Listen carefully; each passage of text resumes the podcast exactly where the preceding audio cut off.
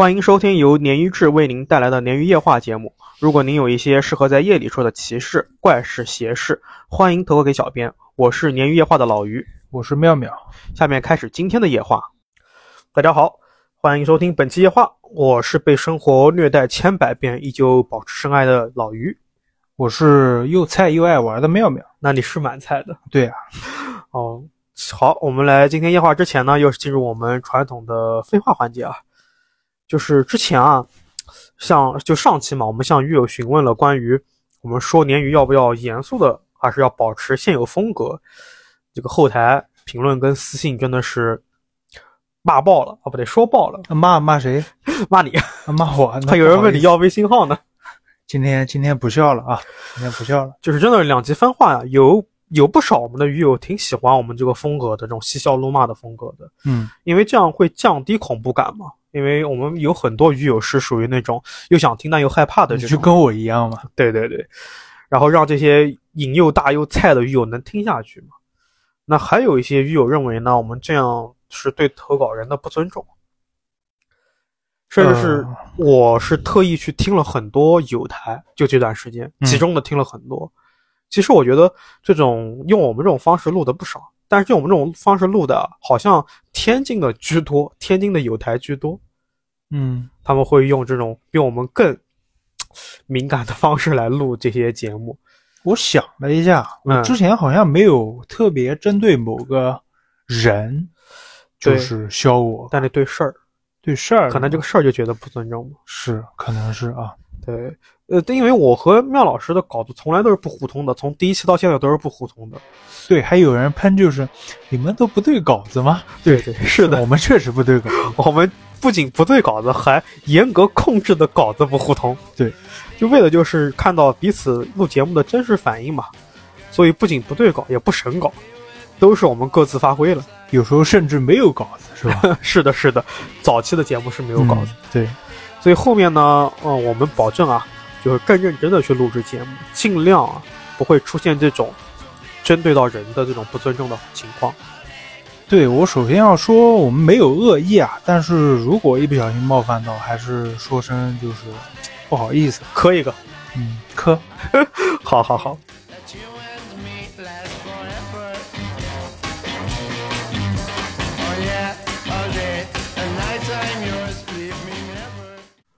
好，下面插播新的一个好消息啊，就是咱们鲶鱼的第二批文创产品已经出来了。是的，是的啊。同样的，我们鲶鱼前期的话呢，也是依旧决定赠送给我们的粉丝。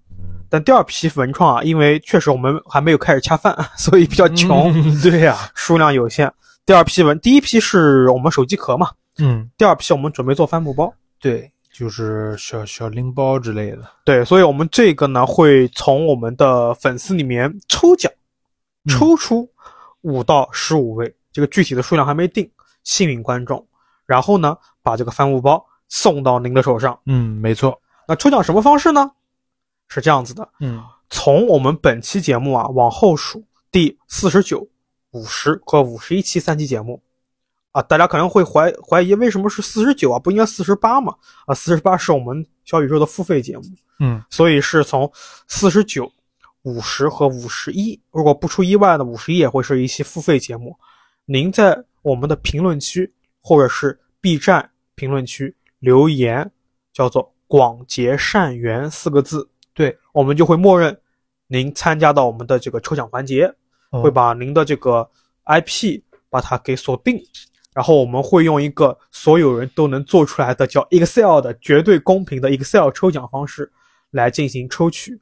到时候呢，我们也会在 B 站的下一期节目上面录一小段视频，就是我们可会给大家看到，我们确实在这个 Excel 抽奖程序里面啊，输入了是我们所有参与抽奖的所有 ID，然后我们会手动抽奖，用 Excel 的这个抽奖方式，把一这个我们的奖品啊最公平公正的把它抽取出来。对，呃，我们这个参与首先没有门槛，但是不要刷楼啊。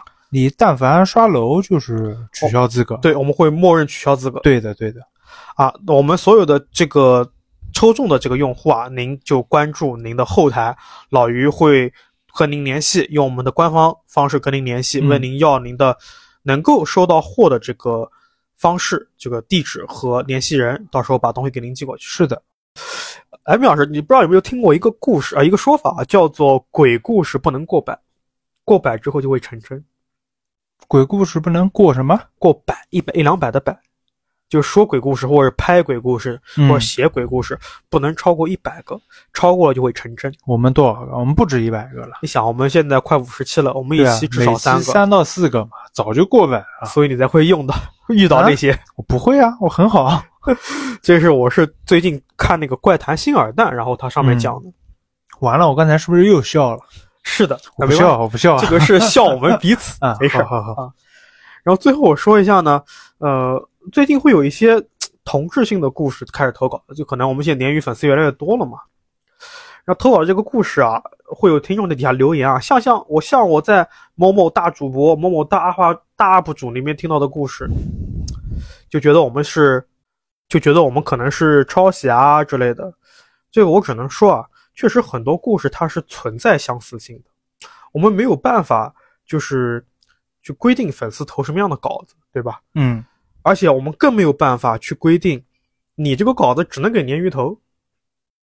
那很多人他可能已经给一些大的网站或者是平台或者是 UP 主或者是主播投过了，那他们用没用我不知道，因为他们的节目都一两百期啊，我不可能全部去听。浏浏览量太大了，没有这个能力去就是。对对对。所以呢，我希望的是啊，我也恳请以后投稿的各位鱼友啊，如果您的这个故事啊已经投稿给其他节目了，请您告知鲶鱼一下，因为我们如果使要使用您的稿子的话呢，肯定会提前在节目里说，就像小六的那期节目会说这是硬核在硬核投过稿子的，嗯，也只有他目前是跟我说过，我才会得到提前的反馈，嗯。但确实，最近有有一些节目下面会有粉丝留言说，你这个故事跟某某主播啊的故事很像。嗯，我还真去听了，确实有相似性很高。对这种故事，我觉得很难避免啊。是的，是的。所以呢，最最后啊，我还是要感谢大家的支持和厚爱。嗯，请大家继续保持投稿。OK。好，不多说，今天的鲶鱼夜话就到这边了，是吧？讲太长了。OK，话不多说了，我们开始今天第一个故事。好，今天的第一个故事呢，来自于我们的小宇宙的狱友影城，下面我们称他为小影。小影是从小宇宙追到，因为他这个平台不能私信啊，追到网易，追到小红书，最后在小红书给我投的稿，因为小红书私信比较方便一些。哦，对，早期投稿他是排队一直排到现在。嗯。小颖说他自己呢，嗯，最早是在小宇宙听到鲶鱼的，然后就非常喜欢我们节目，但一直找不到投稿的地方，就去注册小红书的账号给我投稿。呃，这里再重复一句啊，如果说想投稿的，可以添加我们鲶鱼的微信号 catfish talk，c a t f i s h t a l k。呃，我每天都会登录，但是不定时啊，因为确实我比较忙工作，呃，打工狗嘛，啊。大家来发这个投稿。书归正传，我们开始小影的故事。小影投稿里面说呢，故事发生在去年的秋天。那天呢，他跟平常一样，放学回到这个租房的地方，因为他当时租这个房子比较急，就没有去看太多的房子，选了一个离他们学校最近的老小区。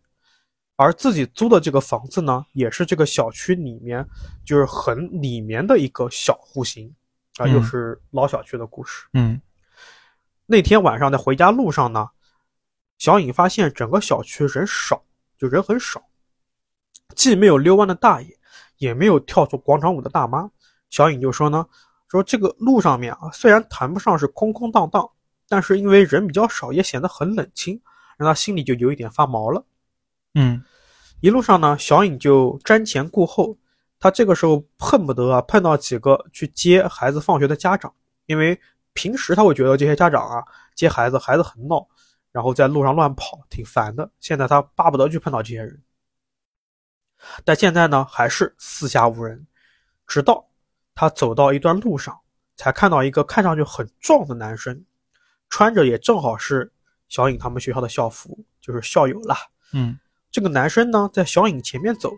速度不急不慢的，给人一种哎怪怪的感觉。小颖这个时候他没多想啊，就跟着男生继续往家里面走。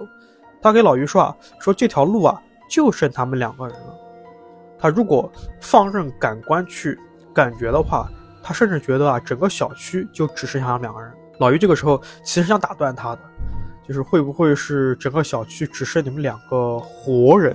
嗯，哎呦，我又笑了，我靠，这个这个是我我我发散思维，我我的没没没，就没事儿啊啊。小颖说呢，他回家的路不是很长，然后走到头呢是一个 T 字形，就是那种丁字路口，周围一一边啊是老旧的单元房，另外一边呢是另外就是房子的围墙墙院。他只要走到路的尽头，就是那个丁字路口，再向左边走一小会儿，就可以进到。他租的房子的那个小院子，嗯，然后他跟那个男生啊，就这么走啊走啊走，越往里面觉得越来越阴冷。旁边单元楼虽然亮着灯，可是他自己觉得有点阴森。小颖越来越害怕，他就想赶紧加快脚步追上前面那个男生，跟他并排一起走。男生该害怕了。这一开始我听到这边的时候，我觉得男生是不是错觉，就是没这个人。啊，就但是后面不是的，那追上去之后呢，哎，这个男生也看到小影了，但没有说什么。就在他们到了丁字路口的时候，小影说自己的腿啊，刚往前迈一步，就听到后面一阵很大的哀嚎声，而且周围还出现了若隐若现、似有似无的哭泣声。嗯，说时迟那时快，小影就硬生生的把腿快速收回来了。然后那个男的，就那个男生啊，也愣住了，站在原地，不敢动。很显然，他肯定也是听到这个声音了。嗯，就证明小影不是幻听。与此同时呢，旁边单元楼的二三楼的这个几扇窗户啊，透出来的这个灯，啊，突然闪了几下。这个男生二话没说，非常快的向右跑掉了，就是小影家相反的方向。嗯，小影这个时候。神傻了，就没想到男生会这么做，自我防范意识很强啊！他就愣了几秒钟，嗯，就赶紧往左走，想快要想赶紧回到自己的租的房子里面。就当他踏上左边的那个路口的时候，看见路边黄黄的纸钱洒满了一路。他给我的投稿里面其实用的是，甚至可以说是铺满一路，就洒满了纸钱。小影他吓得头也不回的就往院子里面跑，飞快的开门，然后进屋，然后开灯、关门、锁门，一气呵成，然后开始靠在门上喘气。嗯，小影给老于说，他说当时后背已经被冷汗浸湿了，心里面不停安慰自己说：“哎呀，可能今天是什么特殊的日子，巧了，对，或者是别人家出病之类的。”嗯，然后环卫工人没扫干净，才会有纸钱的。嗯。就安慰自己不是灵异事件嘛，嗯，然后第一天到这边就结束，哦，还不止一天呢。对他第一天就碰到这个纸钱，满是纸钱的这种情景。其实我想啊，因为他回家明显已经是晚上了嘛，对。你正常出殡早上去做，你再怎么着，你中午这些东西也应该扫掉了，是。或者下午，是。再不济再不济，你环卫工下班前应该扫掉了吧？我是没见过，就是嗯。是散的比较多的纸钱在地上，就可能有一些地方风俗会撒的很多。嗯，OK，我们说回第二天的事情啊。好，第二天呢，太阳刚露头，小影就起床了。小影说，她一大早借着这个旭日东升的这个暖意啊，在这特地跑去昨天的那个路口看了。果然，只有几片没有被扫干净的银杏叶，没有什么纸钱。哦。小影心想，估计是昨天晚上自己看花眼了。毕竟他说现在这个祭祀什么的，都是把纸钱给烧掉，怎么会有那么多完整的纸钱呢？对啊。那当前当天啊，晚上放学，小影也向邻居打听了，说最近是不是这个小区有什么人去世啊什么的，得到的都是否定的答案。但奇怪的是呢，后面几天回家，那条路啊都是正常的，人来人往。小影呢，也就没多想了。但是真正让小影感到毛骨悚然的事情啊，发生在一周之后的某天。那天呢，小影做了个噩梦。啊，小影补充说啊，他们当地下葬的风俗啊，是中午请人抬棺撒纸钱。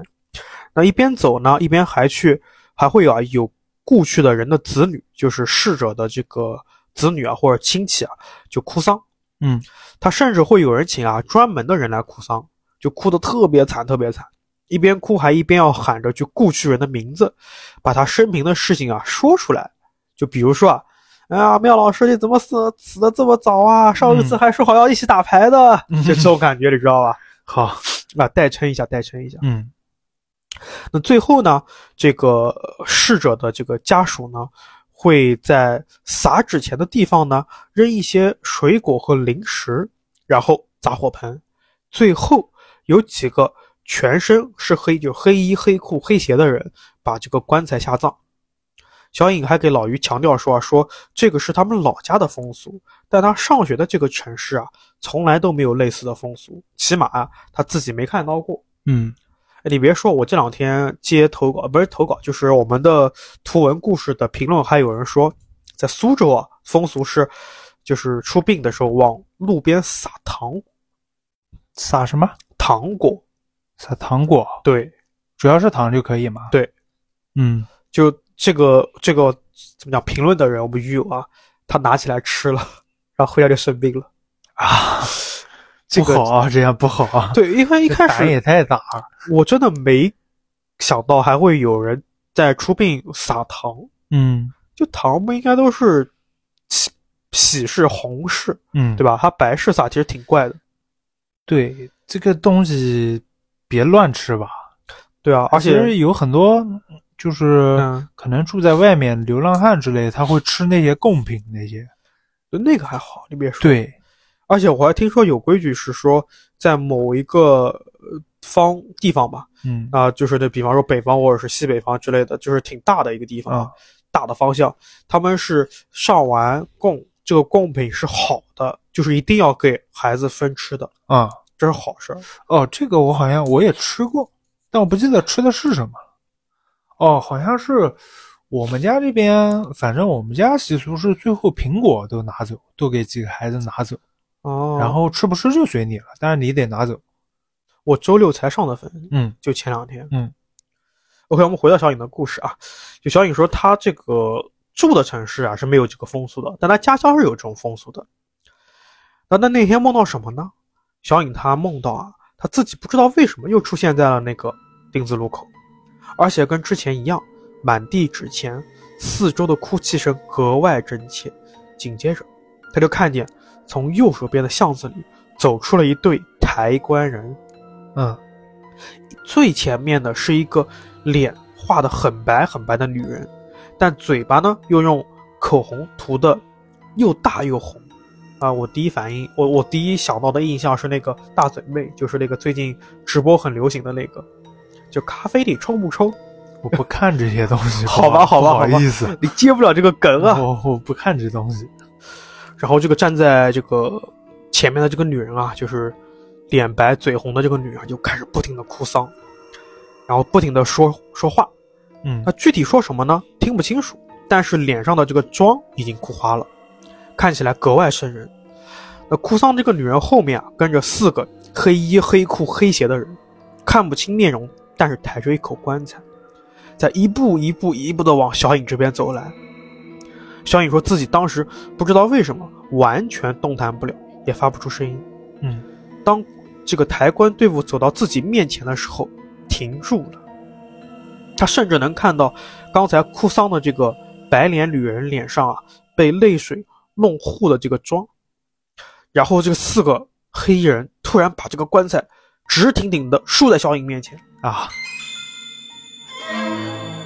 小颖这个时候才发现，这个棺材没有盖子，嗯，棺材里面躺着的是谁？你猜？我猜肯定是那个男生，对，就是因为只出现了这么几个角色，是的，对吧？就是那那个男的肯定是跑错方向了。跑了棺材，你笑了，你笑了，你完了这是小雨做的梦你。你完了，你 你要挨冲 OK，我们回来啊，呃，别扯啊，别扯那么远啊。啊！那个棺材里面就是那个那天那个和自己穿一样校服的男生，而且啊，这个男生原本是平躺在棺材里的，但棺材这么一竖，他就嗯直挺挺的往前倒，就要压在小颖身上。小颖醒了，我去，然后他就被吓得冷汗狂流，还止不住的发抖。嗯，然后就在这个时候啊，他特意给我补充，他说就在他还沉浸在梦中不知所措，感觉到很恐怖的时候，窗外的灯，不知道是路灯还是邻居家的灯，跟他之前碰到的情况一样，闪了几下，闪了是吧？对，闪了几下。然后故事到这边就结束了。然后我又跟小颖聊了聊，后面呢还好，就没有发生什么怪事。但这几次呢，都吓得真的是吓得不轻。我好奇他之后在小区还遇见过那男的吗？他说没有。我也问了差不多的问题，说我觉得那男的就是肯定是一着急就跑错方向了，就跑到不好的地方。我觉得是那个灯闪烁的时候，是代表着进入离世界了啊，像那种怪奇物语的感觉。被收了那男的肯定是，就真的是挺恐怖的。这个挺恐怖的，我靠。OK，第一个故事到这边。好，第二个故事我这边的啊，嗯，依依然是 B 站的鱼友，叫百万西皮。嗯叫他小西啊，你这个昵称起的就是越来越别别具一帜了啊！是人家的昵称，我知道，我意思是你叫他小西啊。这个昵称我讲一下，我都是挑自己就是念的顺嘴，如果有冒犯就不好意思。叫皮皮，啊，叫叫小西吧，我稿子里面都是小西，我念乱了一会儿。好的，小西说自己故事发生在大概十年前的一个晚上，那时候自己还在上上学，而且是住校。嗯，呃，这段时间因为小西的外公他年龄大了，先逝了，呃，所以小西就从学校赶回家了。嗯，家里也连夜赶回了很多亲戚，大家都是很悲伤嘛，哭得稀里哗啦的。嗯，小西说这几天天天晚上他得，应该是他们习俗啊，得跪在棺材面前听道士在那噼里啪啦一顿敲锣打鼓。嗯。然后过了几天，等到就是该下葬的那一天啊，嗯，大家就把这个他外公的棺材一起抬上了山。然后他们埋的话是埋在祖坟那边的，就应该是一个家族就是统一的坟地。但是大家族呀，对，我大家族才有这种。对我感觉也是，我反正看影视作品啊，嗯，之类都是大家族在大房子旁边。有个小山坡上面祖坟，对对对，他应该也是这样。嗯，啊，他说因为要抬到祖坟那边，但是上这条山的小路呢，只能过人，走不了车子，所以一群人一直忙活，忙到晚上才封土。小西说啊，记得就是封土之后又烧了一堆纸，纸钱嘛，自己当时年纪小也不懂，就在旁边烧的不亦乐乎。嘿，嗯。等到结束要走的时候呢，大人们就把就是纸钱的火给扑灭了。小西也去帮忙。小西说：“嗯，小西说，一些烧完的纸钱啊，它那个灰飞到天上去了。嗯，突然又飞进自己眼睛里面了。当时自己眼睛就睁不开了。嗯，呃，揉了很久很久，才勉强能睁开来。但是眼睛就开始有一种那种近视的感觉了，模模糊糊的。”小西想着等一会儿回家里面好好洗一下，于是就下山拉着他，甚至下山时候都是拉着爸爸的衣服下去。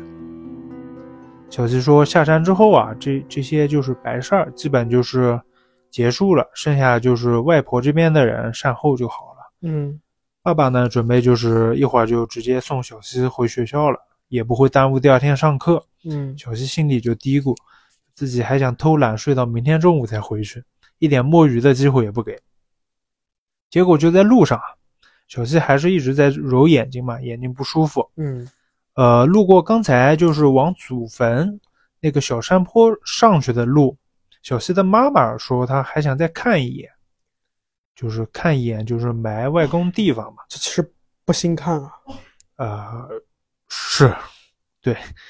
然后妈妈就喊喊他们俩停在那边啊，嗯，小西就一直揉着眼睛，一直往往祖坟那那块看，结果慢慢的居然看到了隐约有一个人。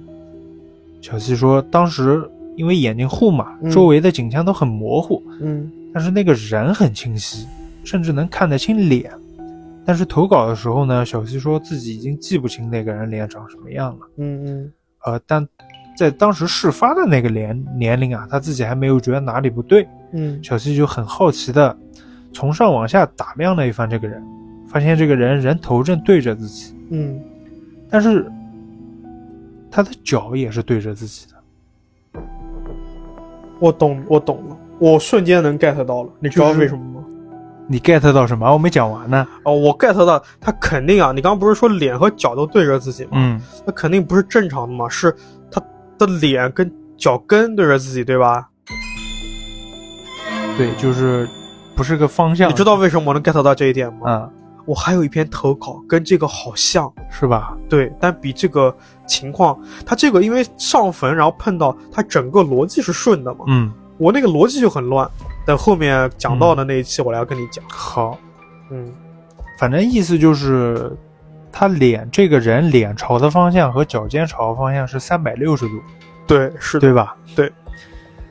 这时候呢，小西立刻就想叫出来了，想和妈妈说，但是啊，他自己觉得眼睛根本转不过去了，只能死死的盯着这个人看，动都动不了。嗯这时候小西突然自己脚就开始动了，嗯双脚就开始往那个小山上走。他说自己依然死死盯着那双脚，没法离开视线。嗯小西还还觉得那个人好像在盯着自己看，然后自己又有一种梦里面跳悬崖的感觉，嗯感觉自己灵魂都要被他拽走了。这个人影呢，他说开始慢慢变淡了。嗯小西的脑子也变得越来越沉，想睡觉。嗯这时候啊，亲妈嗯亲妈出现了，她突然亲妈妈妈突然触景生情，开始哭起来了，喊着外公的名字。哦，这一哭一叫，打雷一样的就把小西给吓醒了。拽回来了。对，小西说，当时自己眼睛就再也没有那种模糊近视的感觉了，自己也就是能缓过神来控制自己了嘛。不管三七二十一，抱着妈妈就是哭。嗯。爸爸在旁边看他一开始一动不动，突然这样哭，嗯。就把车子熄灭了，跑过来安慰安慰小西。小西就哭哭啼啼的跟妈妈说、爸爸说自己刚才经历的事情。小西说，平时爸妈可能会觉得自己又在说胡话，嗯，但那时候嘛，就是刚经历完白事儿嘛，嗯。人都会有点迷信，嗯。吓得爸妈赶紧就是带着小西回回旁边的家里。后来听爸爸说啊，一大群人就是就在商量这事儿嘛，觉得可能是外公太疼小西了，想带他一起走。舍不得他。对，等他们商量完，小西已经哭哭啼啼的，也累了，被外婆哄睡着了。外婆把门一关，陪着小西睡了一晚上。第二天呢，他自己精神状态好一点了，爸爸绕了个远路把他送回学校了。嗯，这事儿他就说也算过去了。就结束了。对，后面也没有碰过什么怪事儿。那还好，没出什么事。嗯他那个形象有点可怕。对，而且他碰到这个情况的时候，他之前是那个灰迷了眼嘛，对，这是我绝对这段时间我太能找空隙。你没发现我今天一天晚上都在揉眼睛吗？你也会迷了眼。我可不是会，我是鼻炎引发的结膜炎，然后我眼睛狂痒。哦哦，哎，这个上次好像也是我这边故事是，嗯我不记得是谁了。嗯，他是过年就是踢的别人烧的纸钱。对对对对对纸钱大家最好就是离远一点，好吧？是的，该保持敬意，肯定还是保持敬意。嗯，好，这个故事到这边。OK，好，下一个投稿呢，我印象比较深。嗯他呢，这个投稿啊，有点恐怖，又有点邪，主要是他这个人的文笔啊，这个鱼友的文笔啊，贼好，给我塑造出了一种年代感嗯啊，非常年代感。这个投稿的鱼友啊，叫星星，啊，就是那个满天繁星的星。嗯啊因为这个文笔太好了，下面我少有的用第一人称来叙述了。你啊骗人！你上期也是这么说的。啊，真的，这个真的很好好很我们来我有形象感啊。来听一下。OK，这个开始啊。从小呢，我身上发生了太多的灵异事件，真的是太多了。因为我是早产儿，身体很弱，所以经常吃药。小时候有一天呢，我跟着外婆和小姨去一个商场买衣服，那个商场很旧了，很有年代感。记得当时是夏天，特别热。我们去一个店里面看衣服，我就不知道为什么莫名跟着一个女的走了。印象中那个女的呢，穿的特别像电影、电视里面的那种明星一样，化着浓妆，大红唇，还跟我说：“跟我走，跟我走。”嗯，他说：“我是你小姨。”我当时就犯迷糊了，不知道为什么就觉得这个漂亮的姐姐真的是我小姨，因为我爸妈一直在外面做生意嘛。嗯，所以家里面只有小姨愿意跟我玩，我很喜欢小姨。当时我听到外婆在后面叫我过去，当我当然我没有理会她，继续跟着这个女漂亮的姐姐往前走。后来啊，小姨衣服都没换，就跑过来，就把我一把抱住，问我怎么了，怎么这么不听话，一直要往那边走。然后我记得啊，我就跟小姨说，我说这边怪冷的，是空调开的很低吗？就是答非所问啊，嗯，然后我说小姨，你看那边还有一个漂亮的小姨，小姨以为我在胡说八道，我却说那边有个姐姐，那边有个姐姐，然后外婆跟小姨都没有说话，小姨听完我说的就把我抱回家了，衣服也没有买，一路上小姨跟我都很沉默，外婆一回家就给一个老爷爷打电话，说的是什么我已经忘记了，但一回家我就开始哭，外婆好不容易把我哄睡着了。当天晚上我就发烧了，嗯，那天凌晨呢，我听我的外婆还是在跟白天打电话的老爷爷说什么，但是烧的迷迷糊糊的，根本听不清。小姨就坐在我旁边，拍着我的心口说：“呃，没事的，没事的，星星会好的，星星会好的。”后来呢，奶奶把小姨叫出去了，我一个人躺在床上，就看见白天的那个女人坐在我的床边，转过头。边笑边说：“走呀，我带你去找妈妈呀。”他笑得很诡异，我吓得叫出来了。然后外婆跟小姨他们都进来了，那个爷爷也来了。进来之后呢，就盯着我看。那一瞬间我就很害怕，就哇哇大哭。他见状啊，出去了一会儿，再进来的时候呢，给了我一张符，跟我说：“呃，应该这里应该是用那个方言，我不太会啊，就是说宁儿啊，就是河南嘛，河南还是河北的，说。”你把这个符带在身上，不能弄丢，知道没有？嗯。第二天早上烧退了一点，外婆就带着我在这个院坝晒太阳，晒着晒着，我又看到了那天那个女人，她还是在对我笑，站在田野里面。我就说：“呃，外婆，那个阿姨又来了。”然后外婆呢就起身把我往屋子里面抱，她问我：“你符咒放哪了？”我说：“在枕头下面。”她就把符拿着，让我握在手里面。小姨呢，就从楼上跑下来，抱着我，给我唱歌安慰我。大概半小时，然后那个爷爷又来了，跟我说：“宁儿，晚上你早点睡觉，听到什么都不要发出声音，知不知道？今天晚上没有人陪你。”我从小就胆子特别小啊，我就问外婆：“呃，妈妈会回来吗？”外婆说：“妈妈他们回在回来的路上了，你不要害怕。”然后那个那天下午啊，整个下午只有小姨抱着我，唱了一遍又一遍的歌，一直到八点钟的时候，外婆煮了汤圆给我吃，让我吃完就睡觉。但是我全身都没有力气，感觉特别特别冷，浑身轻飘飘的。吃了一半的时候，以前一起和我玩的那些小朋友啊，就跑过来找我玩，外婆把他们吼走了。要知道，外婆平时对这些小朋友都很温柔的，说话呢也轻声细语的。今天晚上他特别反常。晚上我一个人躺在床上睡觉的时候啊，眼睛紧闭着不敢睁开，但是那个女人的这个形象啊，在我脑海里面浮现出来了，还是对我笑嘻嘻的样子。后来我睡得迷迷糊糊的时候，就感觉有人在敲门，我本能的想去开，又想起了那个爷爷说的话，我就没有开，就紧闭着眼睛继续睡觉，希望自己能够赶紧睡着。然后我就听到有个人喊我。让我给他开门，他说我是妈妈，我还是很害怕，因为我知道，妈妈如果有这个回来的情况啊，她会先告诉外婆的。我就感到门外的女人啊，因为我不开门，开始生气了，嗯，出现那种气急败坏的声音，大吼：“你再不开门，我生气了！”我还是没去理他。虽然当时是夏天，但是我感觉屋子里面越来越冷。后来我听见有人在房子里走来走去。没几分钟，脚步停了，我有一种被人盯着的感觉。听到一个声音说：“还是跟我走吧，我带你去找奶奶。”这个声音啊，就是最早我在商场里面看到的那个女人的声音。她一直在我耳边重复这句话。当时我已经意识到这个女人估计是女鬼了，但是我不知道她到底要不要害我还是怎么的。后来我逐渐意识模糊，可能是睡过去的，也可能是那种魂魄离体。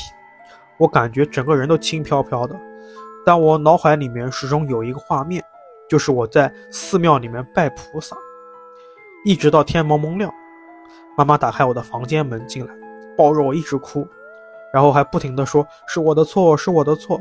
我当时也不知道妈妈是怎么了，我也跟着她哭了。然后那个爷爷在外面呢，就跟外婆说：“你家女儿厉害呢，昨天晚上啊是菩萨在保佑她。”你赶紧让他父母去烧香，让那个女鬼啊别再缠着孩子了，也让这个孩子啊好好去谢谢菩萨。然后我父母就带着我去烧香了。也就是那天之后，那个声音和那个女鬼再也没有出现，我睡觉都很安稳。然后我过了几年才知道啊，这个事情是什么原因呢？隔壁村的一个女人一直和我家有仇。我妈怀上孩子之后啊，她当时没怀上。后来好不容易怀上了，出生几天又夭折了，她就一直被这个事情打击，一直到变得疯疯癫癫的。持续了一段时间之后啊，不知道什么原因死掉了，估计死后是有怨气一直缠着我。故事到这边就结束了。哦，好顶，很有连带感的一个故事，就是他给我塑造的一种画面，就是那种可能是八十年代或者七十年代的那种商场，要用粮票的那种商场。就它主要，他的文笔给我很有画面感。对，几个女人在田野里面啊，对对对，或者在房门外面，就是让她出来之类的。是的，画面感很强。是的，是压迫感也很强。我靠，这个对，而且他投投过来的基本上都是书面语言，它不像我很多时候大家投稿是那种口语化的东西，我要去整理，然后把逻辑理顺。理的过程中，如果遇到如果遇到一些。啊，逻辑不通的地方，我要去跟投稿的鱼友来问说，嗯，你这边大概是什么情况？大概什么情况？嗯，停止攻击攻击其他粉丝，好不好？没有没有没有，就是我都我觉得都挺好的。对，但是他这个投稿呢，就是给我营造的这种年代的画面感太深刻了。是，我就想到了那个那种不能说的年代，然后出的这种事情。哎，小孩子碰小孩子碰到这种，给人一种就是想拐卖的感觉，就。更恐怖了，我觉得。对，而且那个时候，我记得小时候啊，就是我那个小时候，大概两千年之前吧，不经常说外面有人拐卖人，然后他往你头顶一拍，拍个什么粉，你就什么都不知道了。对，他中间不有一段正好就是，呃，他小姨抱着他，然后他就说那边有还有一个小姨，就一一方面是可能是孩子他年幼，他对人的五官的分分辨程度这个不太行，确实。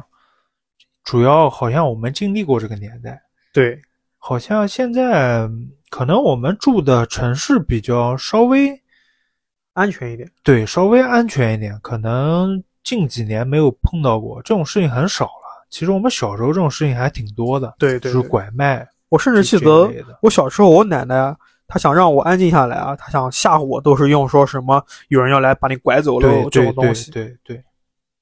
是这个故事可以啊，很顶。是的，是的。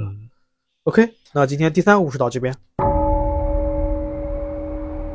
好的，那本期年月话全部的故事呢，到这边就结束了。呃，我们在最后呢，老于想说一句，叫做，呃，我一直觉得啊，被误解是讲述者的一个宿命。啊，我其实也能理解，因为毕竟是每个人心中都有他自己的鲶鱼夜话。我希望鲶鱼呢，最终能做到的是陪伴大家度过一段岁月、一段时光。可能在这个五年、十年甚至更长的时间啊，你你跟你的孩子啊说啊，之前我听鲶鱼夜话啊，跟这个老于爷爷、老于叔叔、小妙哥哥，然后辈分好像立马就上来了，度过了一段解压的岁月。升华了，OK OK，不闹了啊，呃，欢迎大家继续对我们的关注和支持，也欢迎您随时把您身边发生的适合在夜里说的奇事怪事和邪事给我们投稿，任何一个可以联系到鲶鱼的平台都可以向我们私信投稿。那今天的夜话到这边，拜拜，拜拜。